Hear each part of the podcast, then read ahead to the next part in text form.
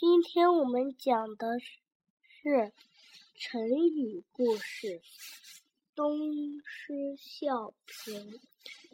东施效颦说的是越国的一个美女西施，住在洛耶溪的西岸，因为她美貌若仙，就是非常漂亮，人又非常的善良，所以大家都很喜欢她。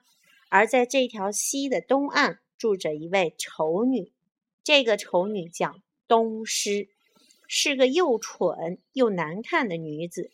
有一次，西施因为心口疼痛，便皱着眉头，用手按住胸口，慢慢的在街上走。这时，迎面过来的东施看见了西施，他觉得西施这模样比平时更加娇弱可爱。回去以后，东施也便学着西施的样子，双手捂着胸口，皱起眉头，慢慢的在街上走。东施本来就长得很丑，还装模作样，就更别提有多难看了。周围的人都劝东施以后千万别再把自己的形象搞得丑上加丑了，学也得学人家的优点才对呀。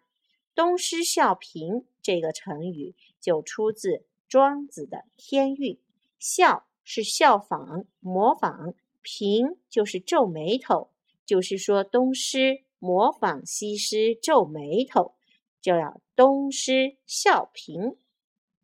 人们用这一成语比喻不了解别人的真正长处，而去生搬硬套，结果事与愿违，也泛指机械的模仿者愚蠢可笑。